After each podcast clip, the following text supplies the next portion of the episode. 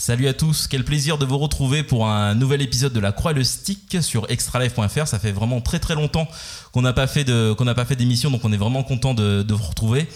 Alors je vais faire les présentations parce que euh, aujourd'hui c'est une émission un petit peu spéciale. On est on est très très très nombreux. Alors on va commencer euh, par par les habituels. Donc il y a JM qui est là. Salut JM. Ah, salut à tous. Et puis alors du coup, euh, invité euh, exclusif, n'est-ce pas euh, On a Pierre qui est là aussi. Est-ce que tu nous entends? Bonsoir, bonsoir, je vous entends très bien. Salut Pierre. On a aussi Valérie, alias Romandil, qui est juste à mes côtés. Salut. Salut tout le monde. Et enfin, on a Mehdi qui, qui travaille chez Feur d'édition. Salut. Salut. Voilà. Alors aujourd'hui, c'est une émission un petit peu, un petit peu particulière. on va parler justement d'un, enfin, entre autres, d'un livre euh, qui va paraître euh, bientôt, c'est à la fin du mois, hein, si je dis pas de bêtises. Euh, c'est ça. le livre donc Dragon Ball, le livre hommage à Dragon Ball, donc qui est édité chez Feur d'édition et qui a été écrit par Valérie et ici présente. Donc ça va être un petit peu le sujet principal de l'émission, mais on s'est dit que tant qu'à faire, on allait, on allait aussi réunir donc Mehdi qui travaille là-bas et puis et puis Pierre aussi qui a, qui a écrit un, bouquin chez eux. Hein, je me trompe pas, hein, Pierre? Ah non, ça, ça, sur, sur FF6 justement. Voilà, donc, euh, donc on va parler un petit peu de, un petit peu de tout ça. Euh, ben, je propose, on va commencer avec, avec toi, Mehdi, si tu veux bien. Euh, si tu veux déjà bah, te présenter un petit peu et puis nous parler de, de, bah, de, de faire d'édition, de, de, la genèse de la, maison d'édition. Euh, alors la maison d'édition CERD, elle a été montée en février, enfin le premier ouvrage est sorti en février de l'année dernière, 2015, donc c'était Resident Evil, mais euh, avant ça, donc euh, mon parcours et celui de mon associé Nicolas Coursier sont très liés parce que bah, du coup, on nous on est, amis d'enfance, on se connaît depuis plus de 20 ans ou 20 ans très bientôt, et donc du coup la maison d'édition, la première maison d'édition qu'on a montée c'est Console Syndrome, c'était en 2010. Euh, pendant un an, donc du coup, on a fait deux trois ouvrages. On était en partenariat avec euh, avec Pixel Love, euh, partenariat non officiel. C'était un peu, ils nous ont pris sous sous l'oreille. On était les petits frères. Donc ça se passait bien, on connaissait bien Marco euh, qui était qui était du coin. Donc moi et Nico on est de, on est de Toulouse, on n'est pas du tout placé à, Paris. Et euh, donc euh, la, notre société s'est fait s'est fait racheter au bout de, un an et demi. suite à ça, on a été pendant trois ans directeur éditoriaux du pôle Toulouse. Donc il y a eu le pôle Paris et le pôle Toulouse de Pixel Love. Et donc après trois ans, donc l'équipe s'est agrandie, tout ça. Nous on avait envie à nouveau de, remonter quelque chose que Nico et moi parce que les décisions étaient trop longues à prendre à notre sens. Euh, on voulait vraiment avoir une vision qui était plus personnelle au niveau de l'édition. Et euh, voilà, on est reparti euh, que tous les deux en février dernier pour Third. Donc voilà, ça s'appelle Third parce que c'est l'année de nos 30 ans, c'était notre troisième maison d'édition. C'est tout bête. Donc voilà pour, pour la genèse rapide. D'accord. Tu viens de dire une vision plus personnelle de l'édition. Tu la qualifies comment cette vision justement? Bah, c'est tout simple. Nous, on en fait, on fait les livres qu'on aimerait lire. Donc au début, on les a même écrits. C'était encore plus simple. Et, euh, et, donc maintenant, voilà, on va chercher les auteurs euh, et même on va chercher les graphistes pour faire les couves qui nous plaisent à nous, euh, les sujets qui nous. Enfin, on fait voilà, on fait vraiment quelque chose de très très personnel. Enfin, comme je dis tout le temps, c'est on essaye d'être, on est le plus personnel pour devenir universel. C'est qu'on est, on fait vraiment quelque chose qui nous ressemble. Et voilà, si on était lecteur, on aimerait lire ces, ces livres-là. Et chez Pixel Love, c'était c'était le cas. On avait une liberté totale d'expression. C'était plus le, modus operandi, euh, operandi qui était compliqué. Euh, il y avait un pôle Paris, un pôle Toulouse. Euh, présenter nos idées, les faire valider, c'était quelque chose qui était très long. Alors qu'avec Nico, on a, ça fait des années qu'on travaille ensemble. Parce qu'avant la maison d'édition, on avait monté un magazine. Euh, il y a de cela 11 ans. Donc ça s'appelait Console Syndrome aussi. Et c'était distribué uniquement dans la région toulousaine. Et euh, donc voilà, on a l'habitude de travailler ensemble. On prend les décisions rapidement et à deux. Et donc euh, voilà, ça, ça a un peu compliqué les choses de travailler dans une équipe où on a, été à un moment jusqu'à jusqu'à 10 ou 11. Donc voilà, on a voulu revenir, redevenir un, petit binôme. et, du coup, euh, tu, disais que donc vous, alliez chercher les auteurs, mais est-ce que ça arrive des fois que ce soit des auteurs qui vous contactent euh, pour, avec un sujet bien précis et que du coup vous l'ayez publié? Alors, chez Third en tout cas, c'est jamais arrivé à ce jour. Euh, on est allé chercher à chaque fois les auteurs en leur disant on veut écrire quelque chose sur ça, tu sembles euh, être quelqu'un de parfait pour, est-ce que ça te branche? Euh, Ça arrive souvent en seconde vague, c'est-à-dire que on a sur un premier ouvrage on travaille avec un auteur, on commence à se connaître, on travaille ensemble sur un sujet donné, et souvent bah, Valérie pourra en parler je pense, mais l'auteur revient et dit ah mais c'était quand même pas mal. Moi, je, suis chaud parce que c'est assez éprouvant d'écrire un livre, mais du coup, une fois, une fois que c'est fait, on se dit, bon allez, finalement ça va quoi. C'était pas très, très... et donc du coup, les auteurs reviennent et disent, ah ouais, mais là, moi, je suis chaud, j'aimerais bien écrire sur ça, ça, ça, ça, ça, ça. Qu'est-ce que vous en pensez? En fait, on, on fait nous le tri du coup, on mandate à nouveau parce qu'on choisit le sujet. Mais euh, ouais, les, auteurs reviennent en seconde vague très souvent. D'accord. Tu confirmes, Valérie? Je, confirme, c'est vrai qu'une fois qu'on est plongé dedans, ben, on est vraiment là-dedans à 100%. Donc euh, bon, c'est ça, euh, matin, midi et soir, on va dire. Et puis euh, une fois qu'on est sorti, en fait, très rapidement, ben, on a envie de, on a envie de relancer, de, relancer autre chose, de, de retenter le coup. Et puis c'est vrai que moi, tout de suite, c'est un petit peu le, le ce que j'ai fait. En fait, je leur ai dit, ah, ben, est-ce qu'il n'y aurait pas autre chose, tout ça? Enfin, j'avais envie de me relancer ensuite dans un autre projet, quoi. Mais Valérie, ça a été très, très rapide. Hein. On a des auteurs qui reviennent, euh, bon, qui se prennent des petites vacances. Valérie, c'était direct. Enfin, le livre était pas sorti encore, qu'elle était déjà revenue. Nous, on lui a dit non, mais calme-toi deux secondes, on va juste voir. Ah après, bah, on est super hein, motivé. ah ouais, ouais. Non, après, elle est, euh, ça s'est vraiment super bien passé. Donc, euh, on, on, va très, enfin, sans spoiler, on va très rapidement faire quelque chose de, de, de nouveau avec Valérie, c'est sûr. Ah, c'est cool, ça, c'est une bonne nouvelle. Mais tu avais déjà euh, travaillé, non, avec, euh, avec Mehdi et Nicolas sur une préface d'un FF Oui, oui, oui. Alors, ça, c'est euh, c'est vrai qu'il m'avait contacté pour la préface, justement, de, du livre sur FF9. Donc, j'avais été mhm. vraiment ravie de, bah, qu'on m'ait contacté pour ça, parce que je m'y attendais absolument pas. J'étais très fière, d'ailleurs. Et, et, suite à ça, bah, de toute façon, j'étais un petit peu en contact avec eux parce que je newsais un petit peu leur, les parutions de leurs ouvrages de temps en temps. Et du coup, bah, on était restés en contact et c'est comme ça que petit à petit bah, est née l'idée du projet euh, Dragon Ball. Quoi. D'accord.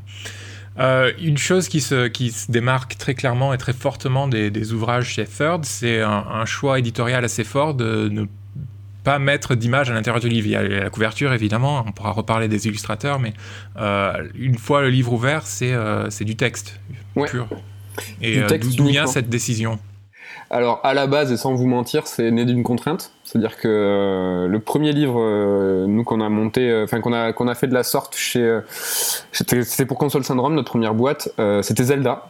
Et donc du coup, c'était un constat tout simple. C'était, on s'est dit, on avait envie d'écrire un bouquin Zelda avant tout, et on s'est dit, on a regardé ce qui s'était fait il n'y avait pas grand chose euh, à part des artbooks. Euh, il y avait un, bouquin anglais qui parlait de philosophie et de Zelda, mais euh, on a remarqué que les livres qui étaient vraiment très très qui, qui, portaient sur des sujets très très vastes ou très connus étaient, étaient pas traités. Donc on s'est posé la question. Évidemment, il y a le problème du droit à l'image et euh, en, fait, c'est en mettant le nez dedans qu'on a compris que c'était assez difficile de faire le livre qu'on souhaite avec des images, c'est-à-dire avec une liberté de ton euh, totale et euh, une liberté d'expression, que ce soit dans la critique, dans, la, aborder certains sujets, c'est très très compliqué. On a fait certains bouquins nous avec un droit à l'image, donc en partenariat avec, on a fait Capcom pour Devil May Cry, on a fait Assassin's Creed avec Ubisoft et on a fait Rayman aussi avec Ubisoft.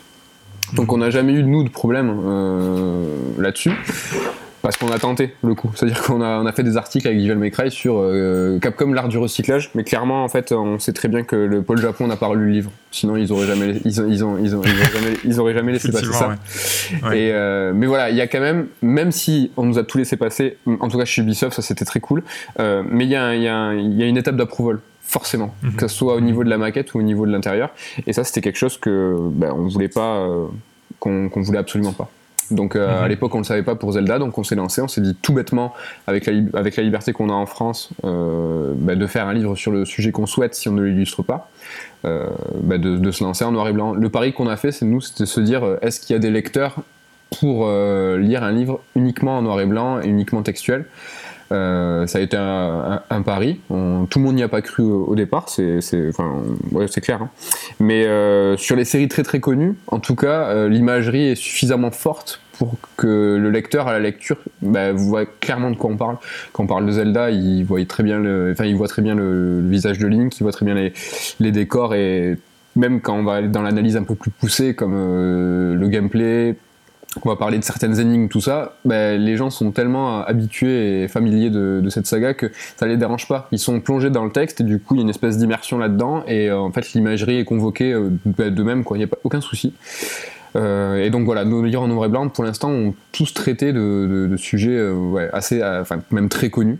Donc, euh, mais bon, petit à petit, on, va, on rentre un petit peu plus dans la niche. Donc, je vous dirai ça dans, dans un an, si, euh, si tous les sujets sont, sont à, à, accepter ce, ce, genre de format. Et voilà, pour répondre vraiment à la question de secondes, c'était, c'est absolument, c'est né d'une contrainte à la base. C'est devenu aujourd'hui une, un peu une signature, c'est-à-dire que les, on a beaucoup de lecteurs qui, qui nous font remonter euh, bah, qu'ils aiment bien la démarche, que eux, euh, c'est des livres bah, on, où on essaye de mettre un petit peu l'accent sur la qualité, de, de faire un livre objet donc avec euh, du papier de bonne qualité, des, couvertures euh, voilà, assez épaisses de 3 mm, de la dorure, ce genre de choses.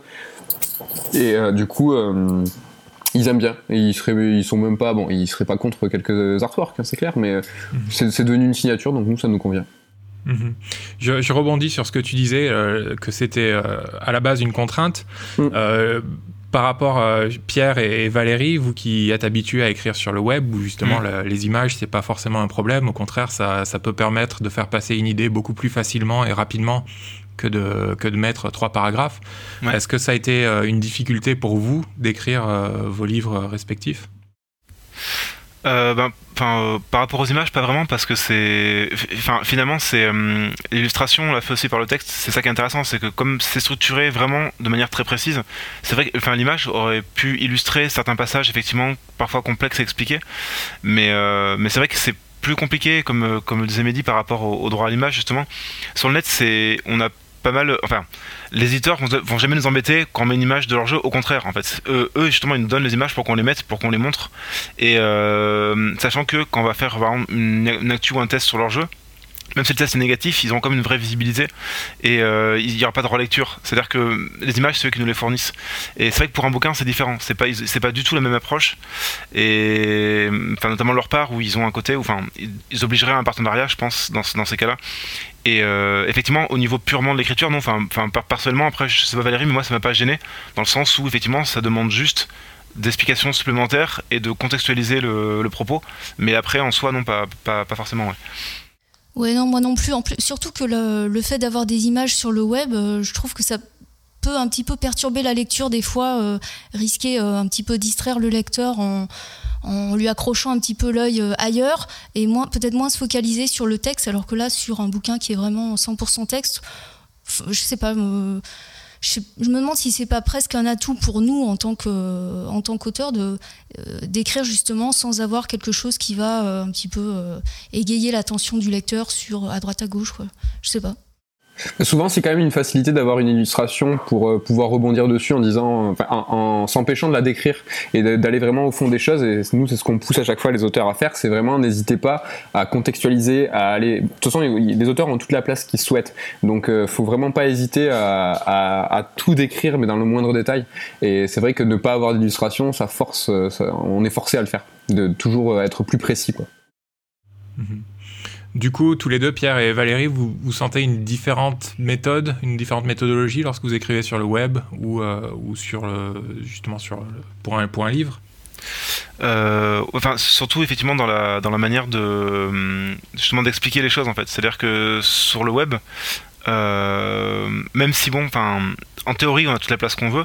Le fait est que euh, il y a toujours le fait que les lecteurs lisent pas beaucoup, qu'il faut que ce soit concis, que, il y a vraiment des règles, même typographiques de base, avec euh, tant de mots par ligne, voilà. Et dans un bouquin, il y a aussi un, gris, qu'on appelle d'écriture, pour que ce soit bien lisible et agréable à lire. Mais la différence, c'est qu'on on peut expliquer. Alors qu'on a la place, on a le public cible qui est un public qui a envie justement d'avoir des explications, qui a envie qu'il y ait du fond en fait tout simplement. Et la différence du net c'est qu'on peut faire aussi de cette fond, on peut faire des, choses euh, hyper intéressantes. Le problème c'est qu'il va toujours y avoir, du moins dans les sites à, comment dire à, grande audience, euh, une notion de d'efficacité aussi. Et euh, dans le bouquin, l'avantage, c'est qu'on pouvait vraiment s'étendre sur le sujet, faire des vraies recherches et aborder des sujets totalement différents. Et c'est un truc que je retrouve là, moi justement, maintenant que je, refais un peu, de, un peu de presse, je retrouve ça et c'est assez agréable en fait, d'avoir justement cette notion de d'explication, de prendre le temps, de développer. C'est hyper agréable. Mhm. À vous entendre, on, a l'impression que c'est le paradis de, de l'écrivain, de justement avoir toutes les libertés pour écrire un livre euh, sans limite. Euh, est-ce qu'il y a quand même des, difficultés que, auxquelles on ne pense pas forcément? Euh, moi, ce que j'ai trouvé déjà un petit peu délicat, bah, quand on est habitué à des années et des années d'écriture pour, la, pour la presse web, c'est que c'est pas vraiment le même style d'écriture. Faut vraiment être conscient. Enfin, moi, c'est des erreurs que je faisais un petit peu au début. Puis bon, assez rapidement, je m'y suis faite. au niveau bah, des tournures, des tournures à éviter, des, choses qu'on pourrait se permettre sur le, sur le net et qu'on peut pas se permettre dans un bouquin, qui oblige à énormément, énormément de relecture. Alors, c'était déjà quelque chose, moi, que je faisais avant. Mais là, je me suis prise très souvent à relire, relire des dizaines de fois euh, euh, un chapitre, par exemple, pour euh, vraiment peaufiner le style, peaufiner le, mm. voilà, le langage et quelque, chose de plus soutenu, de plus qu'on a plaisir à lire, quoi. Ouais. Mais, mais, je suis d'accord avec toi, mais après, tu as aussi, enfin, ce que je, sais pas si ça fait la même chose, mais tu as une sorte de piège où, au moment, tu n'arrêtes pas de te relire, en fait, et plus tu te relis, plus tu trouves ça pas bien.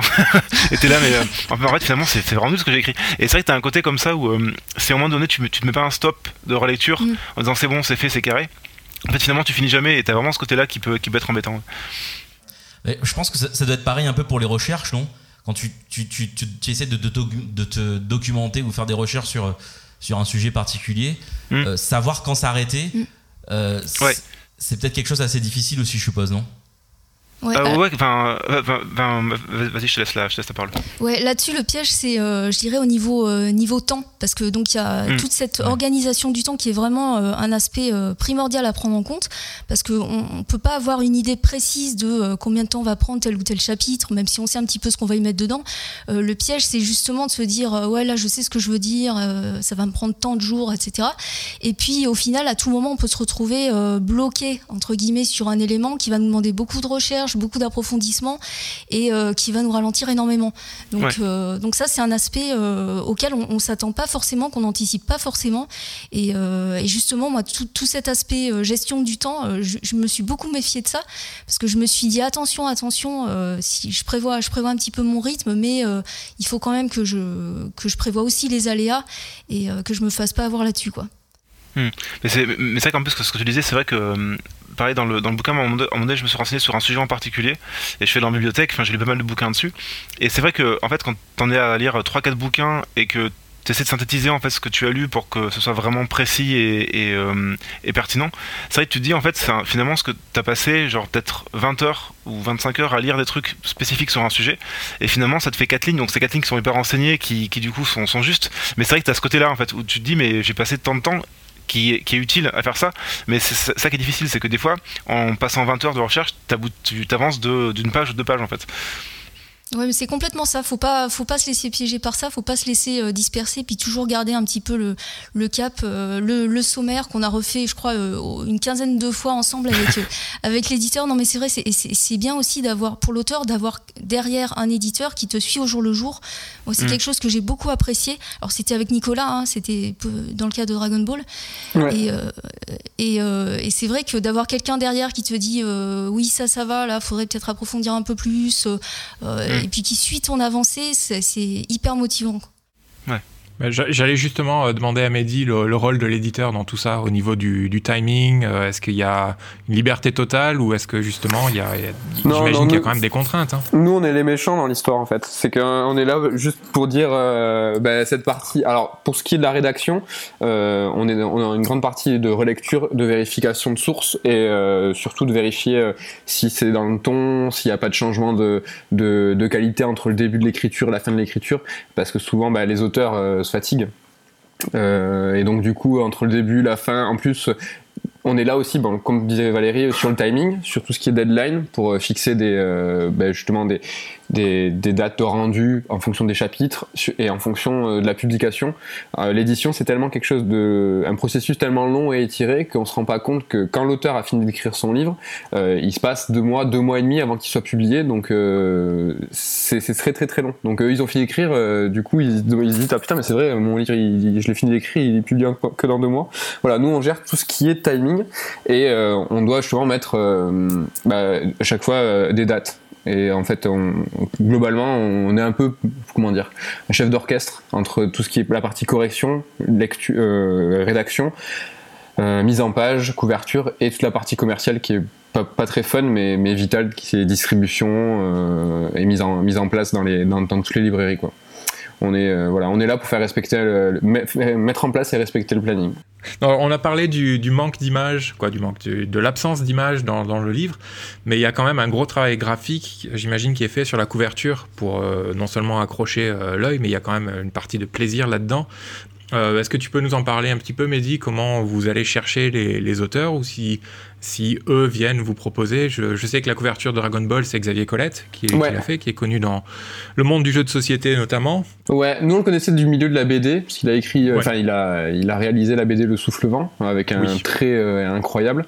Et en mhm. fait, bah, c'est là pour, Xavier, c'était une, une, rencontre toute bête sur Twitter où en fait il adore Final Fantasy et il a dit si un jour je peux vous aider sur une lithographie de FF, euh, n'hésitez pas. Mhm. Et ça a commencé comme ça. Il nous a fait une lithographie sur FF12, FF8, et euh, voilà, on a continué à travailler avec lui parce qu'il a un trait incroyable et en plus il travaille super vite, donc ça c'est vraiment super appréciable. Et euh, en tout cas, bah, nous, pour ce qui est des couvertures, on essaye d'abord de donner un ton, de, savoir dans quelle direction on va aller. on a quand même quelques contraintes vis à -vis du droit à l'image, même si c'est une couverture. Donc là, je vais pas rentrer dans des détails pénibles de droit, mais euh, c'est de la jurisprudence, tout ce qui est droit à l'image par rapport à l'édition, à l'exploitation. Euh, tout ça, c'est du droit de citation. C'est vraiment pas très très très fun. Mais il y a mhm. aussi quelques contraintes. C'est pour ça que, bah, par exemple, Zelda, il n'y a pas un gros Zelda dessus, alors que voilà, on essaye de jongler et euh, de donner à chaque fois une ambiance. Donc sur Zelda, l'idée première, c'est qu'on s'était dit, c'était on va partir sur l'idée du grimoire. Et donc voilà, après on a réfléchi aux ornements, on a réfléchi à la dorure, au faux cuir, et ainsi de suite. On n'a pas vraiment eu besoin d'un graphiste. Pour là, c'était vraiment une, prise de position sur, sur l'idée. Euh, sur les FF, par exemple, euh, là aussi, c'était, on s'est dit, ben voilà, les couvertures de Fantasy, elles sont très, enfin les françaises, euh, les japonaises, elles sont très appréciées avec ce fond blanc, ce logo unique de Amano et très reconnaissable et tout. Nous, on pouvait pas faire la même chose. Donc du coup, on a travaillé avec lui avec, pour cette collection avec Yohan Blé, qui, est, euh, qui, travaille, qui travaille un peu dans le jeu vidéo, il a travaillé pour Ubisoft, il travaille pas mal pour nous. Et euh, donc c'est lui qui a créé la collection FF. Du coup, euh, sur ce sur cette, sur cette directive là, quoi, c'est quelle ambiance on peut donner par rapport à cette jaquette blanche, un seul un seul élément sans être un météore pour FF7 ce genre de truc. Donc lui, il s'est dit, ben on va partir sur les armes, mm, voilà, les armes symboliques ou les symboles. Donc pour FF6 c'est Kefka parce que bah, quand on s'est penché sur, bah, nous on a commencé avec FF7 donc l'épée de Cloud évidemment, FF8 l'épée de Squall évidemment. FF9 premier problème, qu'est-ce qu'on fait FF9 est-ce qu'il y a une marque, une, arme qui est, qui est caractéristique? Pas vraiment. Euh, donc on est parti sur le chapeau du, du Bibi. Euh, FF10 ça, ça marche, etc. Mais sur FF6, euh, voilà, qu'est-ce qu'on met en avant quoi? Donc on a choisi Kefka parce que c'était quelque chose de symbolique. Et voilà, en gros, on essaie d'avoir une approche différente pour chaque livre et d'avoir une harmonie pour autant sur chaque collection. Donc les FF, il y a cette unité-là. Euh, et après, on va essayer de vraiment d'instaurer une ambiance, euh, que ce soit pour Resident Evil, là pour les prochains bouquins. Là, on bosse vachement en ce moment sur. Enfin, je vous dis ça parce que je suis dedans, mais sur Skyrim, comment on fait pour parler de Skyrim, euh, les montagnes, la neige, tout ça, comment ça se passe. Et donc voilà, on travaille en collaboration avec avec les artistes, en, leur demandant beaucoup de refs. Ils nous font beaucoup de dessins préparatoires. Et c'est comme avec les auteurs, on leur dit, ben ça, ça nous convient. Mais après, on laisse beaucoup de liberté. Peut-être que Pierre et Valérie pourront nous le dire. Nous, on est là vraiment pour fixer des cadres et pour dire, ben c'est plus ou moins le paysage qu'on veut donner. Après, chaque auteur va donner un petit peu ça, que ce soit un, auteur, un graphiste pour la couverture ou un auteur euh, de rédaction, euh, va donner après son, sa, sa personnalité dans, le texte. Quoi. Nous, c'est quelque chose qui nous importe aussi, c'est que faut on, a une éditoriale propre à faire d'édition, mais on veut que chaque, euh, chaque titre ressemble à son auteur. Je t'ai coupé, Sylvain, tu voulais dire? Non, non, en fait, c'était. Euh, je, me, posais la question, on parlait beaucoup du, timing et tout tout à l'heure, et euh, euh, je voulais savoir si, si, Pierre et Valérie, de mémoire, comme ça, vous savez à peu près combien de temps ça vous a pris pour, pour écrire vos, livres respectifs Je compte recherche et écriture. Ben, moi, l'écriture s'est étalée sur à peu près trois mois. Euh, alors sur le coup, ça me paraissait un, petit peu large au départ, et puis euh, parce que venant du net où on est tout le temps dans le rush, je me suis dit oula c'est bon. et puis, euh, grave erreur, grave erreur, parce que surtout que dans le cas de Dragon Ball, évidemment, enfin là je pense que quel que soit le, quel que soit le, thème, hein, que ce soit un jeu vidéo, une série, alors j'en parle même pas d'une série, mais, mais voilà, par exemple pour Dragon Ball, il était hors de question de commencer sans relire tous les bouquins, en prenant des notes, revoir tous les épisodes il fallait vraiment s'immerger complètement là-dedans. Et, euh, cette phase-là, elle, elle prend un temps euh, monumental qu'il faut prendre en compte. Alors le démarrage pour moi a été euh, lent, je dirais, parce qu'il fallait que je passe par toute cette phase-là et que je, que je me base sur les notes que j'avais prise sur vraiment tout ce que j'avais pu retirer à la relecture, etc. Même si je connaissais bien la série, il fallait vraiment le revoir pour être euh, immergé là-dedans. Et c'est seulement après ça que j'ai pu vraiment, vraiment me, lancer dans les chapitres. Euh, parce que je me voyais pas, je me voyais pas entamer tout ça, voilà, mm. sans avoir bien, bien en tête tous les points que je voulais aborder, quoi. C'est ça, c'est que, enfin, c'est il faut, vraiment du temps. Enfin, ça, c'est une sorte de temps à démarrer en fait, pour vraiment comprendre ce qu'on va faire et le mettre en place en fait. C'est comme c'est ce, que tu disais. Est-ce que vous avez euh, senti une, pression particulière en abordant des sujets qui ont euh, été déjà abordés? Dragon Ball, c'est euh, quelque chose qui. je, je suis pas du tout un spécialiste, mais j'ai l'impression de connaître déjà pas mal de choses sur Dragon Ball. même chose sur, sur FF6. Est-ce que vous avez senti justement une pression à ce niveau-là? Pour apporter votre patte peut-être sur, sur FF6, enfin c'est vrai que c'est comme c'est vraiment un jeu culte et euh, effectivement beaucoup de monde a écrit dessus beaucoup de choses ont été dites et, euh, et c'est vrai que c'était difficile d'essayer d'aborder des sujets différents. Moi je sais que c'est ce que j'ai essayé de faire parce que justement il y avait je trouvais qu'il y a des sujets qui avaient été euh, pas traités et qui étaient pas évidents mais qui qu'on enfin on trouvait vraiment une inspiration claire dans le jeu. Et du coup je suis d'aller plus là-dessus euh, mais c'est vrai que c'est assez difficile parce que hum, c'est comment dire c'est vraiment une sorte de mythologie universelle en fait. C'est-à-dire que comme, de base, euh, notamment FF et Dragon Ball, il y a un petit côté comme ça aussi où euh, ils reprennent énormément d'éléments culturels communs. C'est il y a vraiment une sorte de hum, de consensus global sur les inspirations. Et c'est vrai que c'est difficile des fois de trouver un truc vraiment particulier.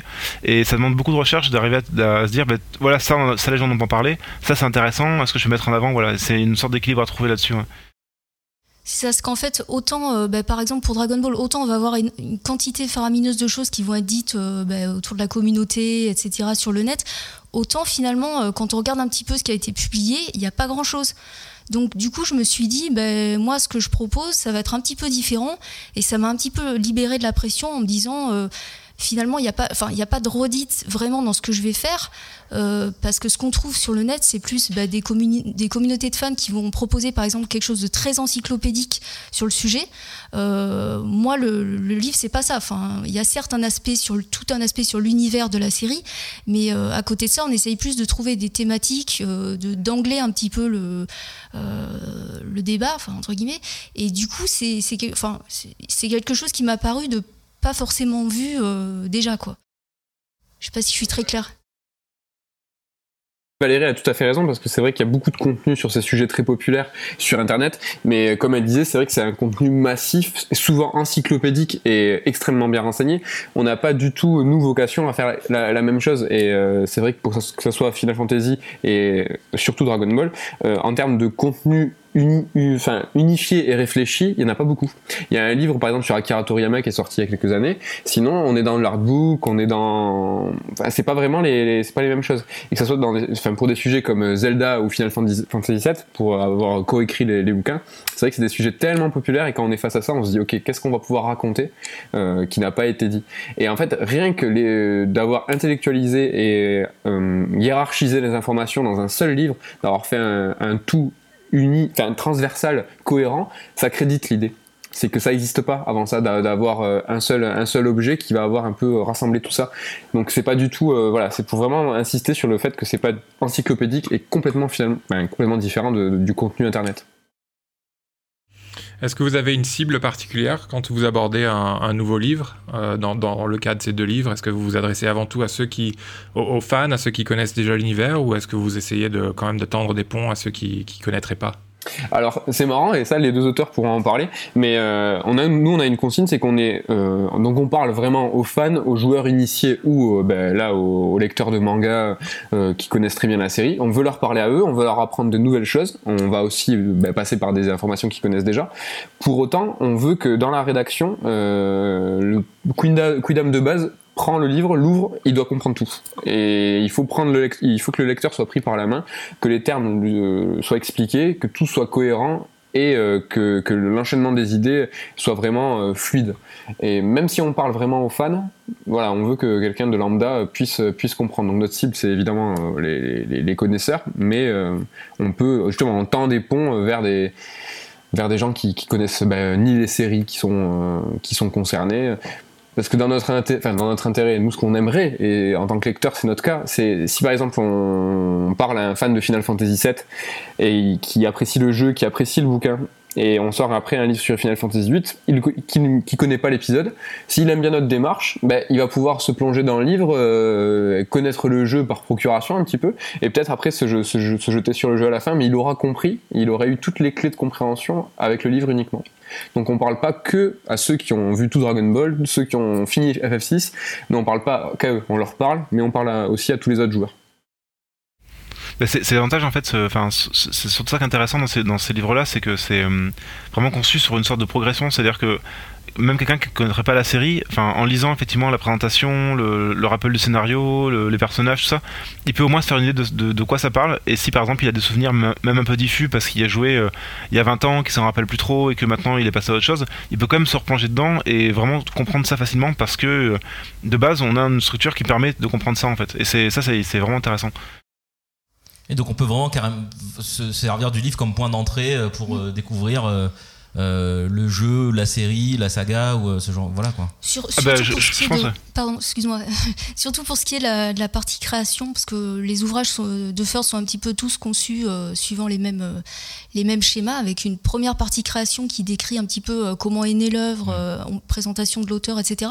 Et cette partie-là, typiquement, n'importe qui peut la lire.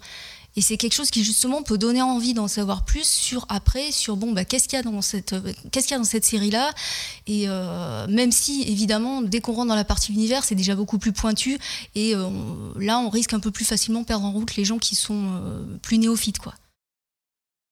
D'accord. En parlant de, en parlant de structure, c'est vrai que je rebondis dessus. tous nos livres sont construits sur tous ces trois piliers donc je le répète sans cesse, c'est création, univers, décryptage. Euh, bah, la création, c'est la genèse de la série, du jeu, etc. L'univers, c'est tout ce qui concerne bah, le background, le lore. Et le décryptage, c'est euh, bah, l'analyse de l'auteur de la série, du jeu. Euh, après, nous, on exige que ces trois piliers soient dans tous les bouquins. Par contre, euh, l'auteur, après, voilà, comme je disais tout à l'heure, euh, a la liberté de déconstruire, d'éclater les piliers, d'en faire ce qu'il veut, de les mettre dans le sens qu'il souhaite. Et euh, voilà, c'est juste ces trois piliers, nous, c'est essentiel pour la compréhension et ces trois éléments qu'on veut avoir apparaître dans tous les bouquins. Mais en tout cas, ils apparaissent partout, mais à la liberté de l'auteur d'en faire ce qu'il veut après. D'accord. Tu, donc, tu es dans l'édition depuis 2010 euh, avec euh, Console Syndrome. Ouais. Euh, tu, tu, notes une évolution dans le secteur. On parle beaucoup de la crise de la presse papier, etc. etc. je ne veux pas la, diminuer, hein, la, crise, mais est-ce que toi, au niveau de l'édition de, de, livres, tu as senti quelque chose de une difficulté particulière ou, ça va mieux ou j'en sais rien Comment ça se passe depuis 2010 bah, depuis, En tout cas, euh, au niveau du marché de l'édition, lui, il est, enfin en général, hein, l'édition généraliste, les bouquins, euh, lui, il est en baisse chaque année. Euh, pour autant, dans le secteur de notre petite niche d'éditeurs de, jeux vidéo, bah, lui, il est plutôt en croissance en termes de maisons d'édition et de titres. Donc, à ce jour, on n'a pas été confronté à une saturation. C'est-à-dire qu'il y a trop de livres de jeux vidéo, tout ça. Euh, là, pour l'instant, il n'y a, pas de souci. Les gens, les gens redemandent. Et puis, de toute façon, comme je répète aussi, euh, on écrit, enfin, on publie pas tous les livres pour euh, tous les lecteurs. C'est-à-dire que bah, on n'est pas obligé d'acheter tous les bouquins d'une maison d'édition. Il y a des sujets qui peuvent intéresser, intéresser moins.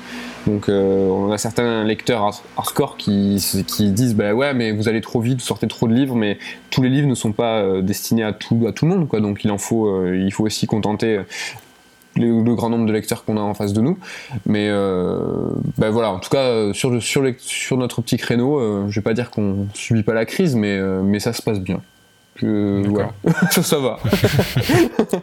mais de toute façon, d'ailleurs, finalement, on, voit, enfin, si au départ, les livres portaient surtout sur, sur, sur des jeux vidéo euh, et puis après, ça s'est étendu un petit peu à, des séries, à des types de jeux. Il y a collection RPG, etc. Vous avez aussi une collection rétro gaming, si je dis pas de bêtises. Ouais, euh, ouais, ouais. Euh, et puis là, maintenant, finalement, en plus Dragon Ball, qui, enfin, c'est plus de la pop culture que du jeu vidéo. Finalement, c'est à la fois, enfin.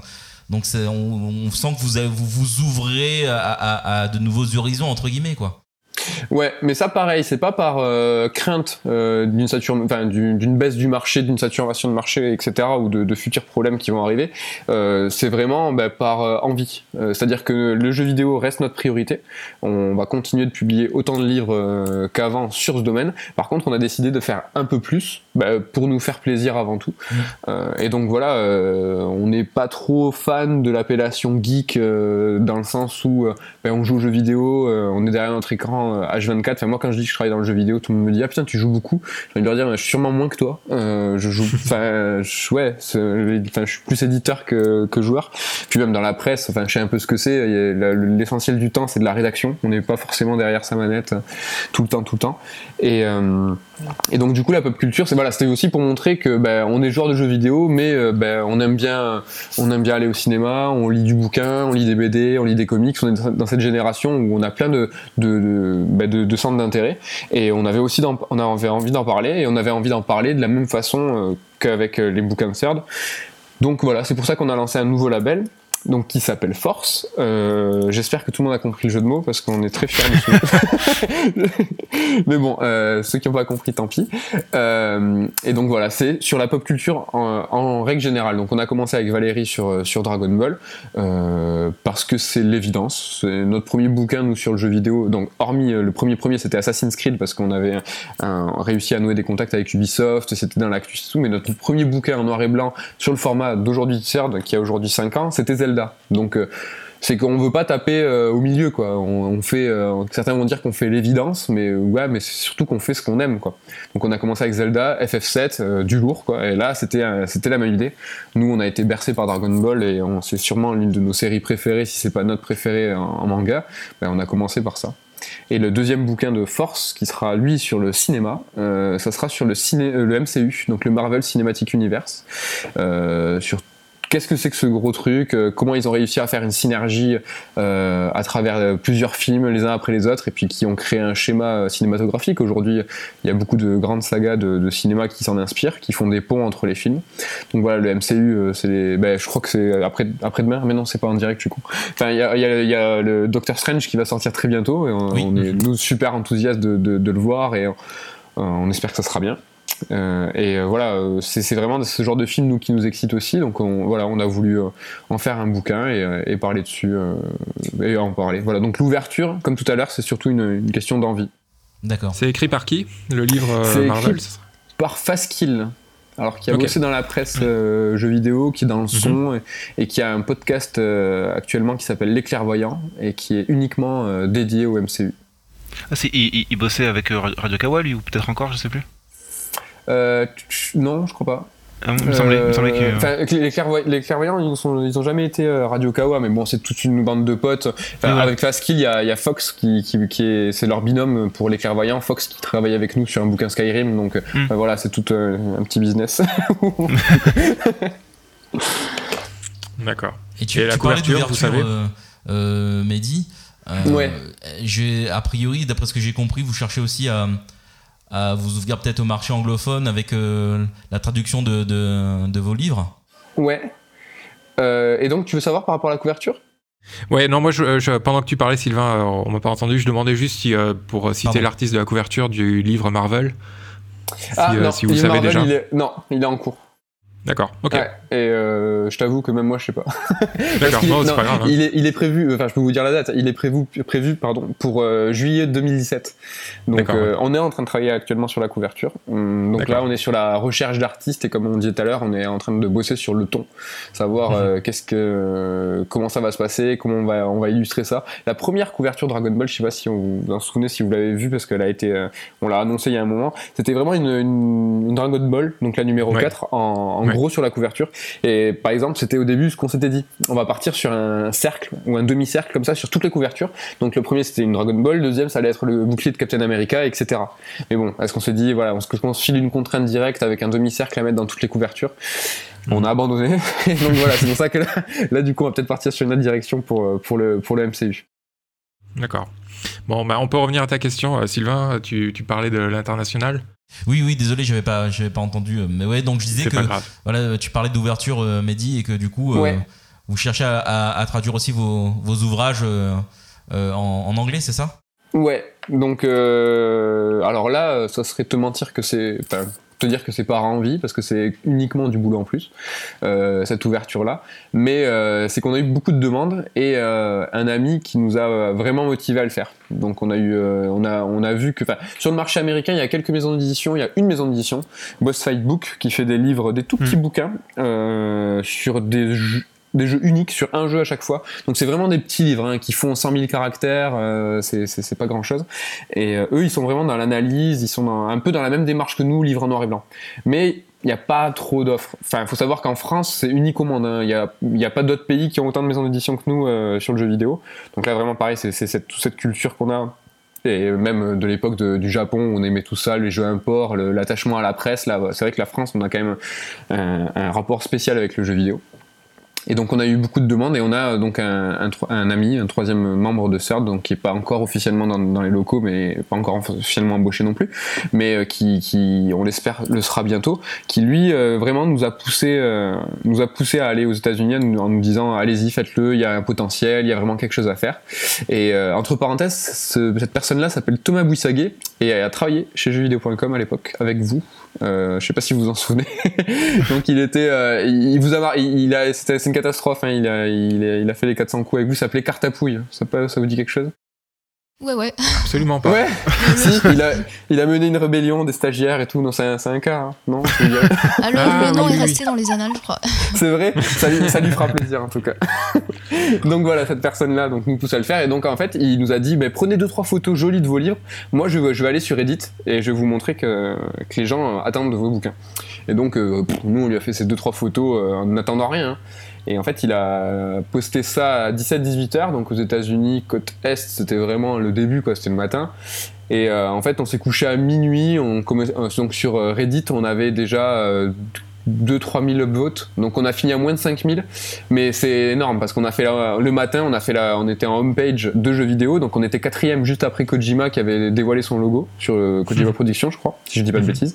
Et on était en homepage de, de Reddit donc à côté des amas euh, de Dr Dre ou ce genre de trucs, des nouvelles. Euh, non, en été, donc c'était, euh, ça a été énorme, une espèce de raz de marée de gens qui nous ont dit ouais mais on adore ce que, enfin on aimerait connaître ce que vous faites, ça a l'air chouette parce que bah, ils, ils, avaient vu que des photos.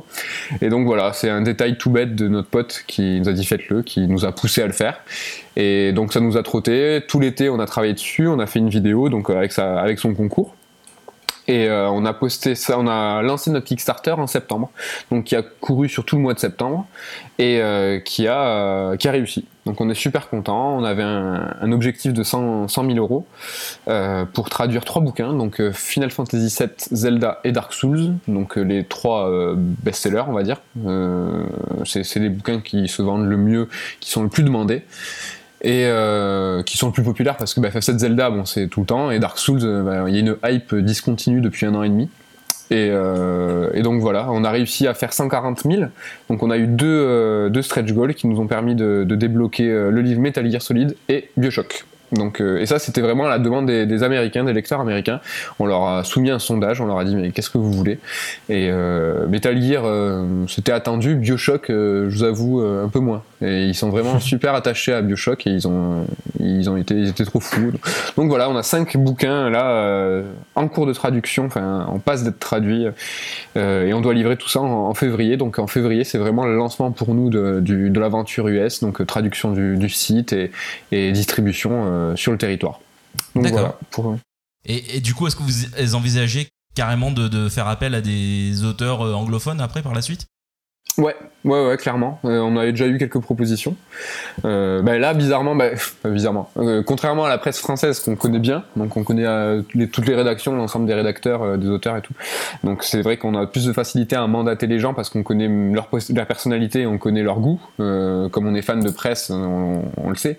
Aux États-Unis, c'est pas du tout le cas. Donc ça tombe très bien que ce soit eux qui viennent vers nous en nous disant, ouais, ça te dit que qu'on écrivait un truc comme ça euh, sur ce sujet-là. Donc voilà, on a eu deux trois mails, euh, rien de plus, hein, mais euh, mais ouais ouais, on, compte on compte clairement faire faire écrire des auteurs américains. mais je tiens à préciser que le marché français, on ne lâchera pas, c'est notre marché de cœur. Et c'est celui qui sera sûrement le mieux fourni en expérimentation et en livres de plus en plus niche, on va dire de plus en plus voilà prise de, enfin on aura plus de prise de risque de notre côté. Parce que euh, aux États-Unis maintenant on a on a un fonds de plus d'une vingtaine de livres à faire traduire en anglais, donc on a un petit peu d'avance. Même si on garde un rythme de parution de un ou deux livres par mois, on a le temps de voir venir. Et euh, il n'est pas impossible que voilà que le marché américain devienne le marché euh, majeur pour nous. Donc la France bah, sera clairement en dessous pour nous, je parle en tant que maison d'édition, en tant que revenu, c'est vrai que la France nous fera peut-être gagner demain moins d'argent que le marché US. Et voilà, comme je vous dis, pour autant, euh, voilà, avec Nico, on se l'est dit, le marché français, on va le conserver parce qu'on l'aime beaucoup, on aime travailler avec les auteurs français qu'on connaît bien. Et euh, voilà, ce sera un terrain d'expérimentation. Et on est super excité euh, bah, par cette perspective, en tout cas. D'accord, très bien. Voilà, voilà. Super. je pense qu'on je pense qu'on a fait le tour. Juste pour finir euh, ta, ta, publicité sans, avec le sourire. Euh, on, parlait juste avant le début de l'émission, on voyait sur le, sur le site de Third qu'il y avait aussi euh, un livre jeunesse qui, qui est paru ou qui va apparaître, je sais pas. Il paraît à la fin du mois. Vas-y. Ouais, il paraît à la fin du mois en même temps que le livre de Valérie. Euh, et avec Level Up 4, euh, un petit instant promo. Donc comme on, ça, on parlait tout à l'heure euh, d'ouverture et j'en ai, même pas parlé. Euh, avec le nouveau label Force, la pop culture, toujours le jeu vidéo. Et voilà, là, c'est vrai que c'est des ambitions. Enfin, quelque chose qu'on a envie d'expérimenter depuis longtemps, c'est le marché jeunesse, euh, parce que c'est le marché le plus concurrentiel de l'édition, c'est le marché le plus compliqué, le plus dur. Euh, c'est là où toutes les innovations entre guillemets se font euh, en termes de fabrication, en termes de de tout, d'idées, euh, parce qu'il est tellement compliqué ce marché que les, chaque éditeur se dépasse pour pouvoir euh, émerger. Il faut savoir que tous les hivers, il y a un livre qui s'appelle La montagne, et tous les étés, il y a un livre qui s'appelle La mer qui sort. Hein. et c'est pareil pour toutes les saisons, c'est pareil avec absolument tous les objets de la vie quotidienne. Donc le marché jeunesse est très très très complexe. Et euh, bizarrement, en tant que, de livre de jeux vidéo, qui explique le jeu vidéo aux enfants, ou en tout cas nous, notre cible c'est les 8-10 ans on va dire. Donc euh, c'est une estimation, c'est vrai qu'on va un petit peu ajuster comme c'est notre premier livre, euh, on va peut-être un petit peu ajuster par la suite euh, si on a visé, trop haut ou trop bas. donc voilà, il n'y a rien qui se passe pour expliquer le jeu vidéo aux, plus jeunes. Et en fait, nous, l'idée qu'on a eue donc avec les, deux auteurs, donc une illustratrice qui s'appelle Julie Gantois et son, son compagnon qui s'appelle Bruno Provezza.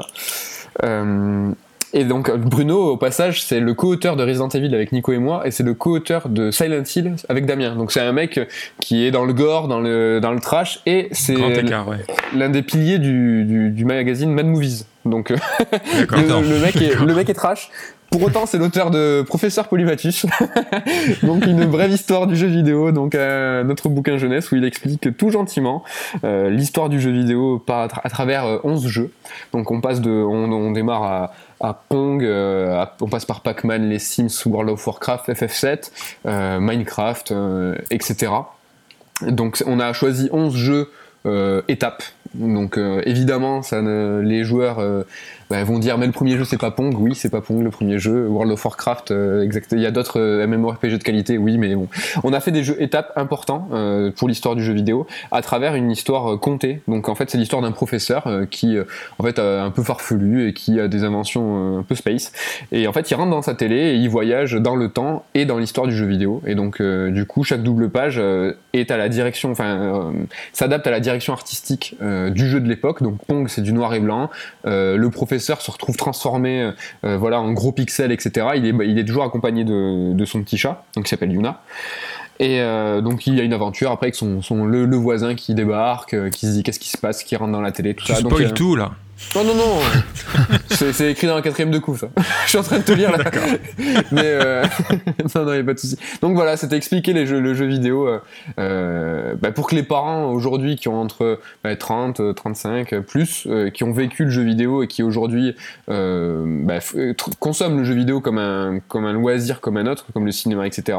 Bah, puissent partager avec leurs enfants l'histoire du média en leur disant, en leur lisant une histoire d'un et de deux, en leur expliquant avec nostalgie, bah, ça c'est j'ai joué quand j'avais tel âge, il se passait ça, ah oui, je me souviens ceci, cela. Donc voilà, c'est on, encore une fois une, nouvelle expérimentation. Je sais pas si ça va marcher, je sais pas, je sais pas comment ça va se passer, mais on avait très très envie de le faire et ben, on, a, on a essayé. Bah, bon courage. Je te dis que ça sort, euh, ça sort en fin d'année? Ça sort en fin de mois, à la fin du mois. Fin de mois, Donc sur, le, sur notre site et en courant du mois prochain en librairie. Euh, de même pour Dragon Ball, fin du mois, courant du mois prochain en librairie. Euh, Il y a toujours un décalage entre la disponibilité sur notre site et en librairie. Comme je disais tout à l'heure, c'est vrai que les, les, les, systèmes de diffusion, de distribution sont extrêmement longs. Sont dans l'édition, tout est long.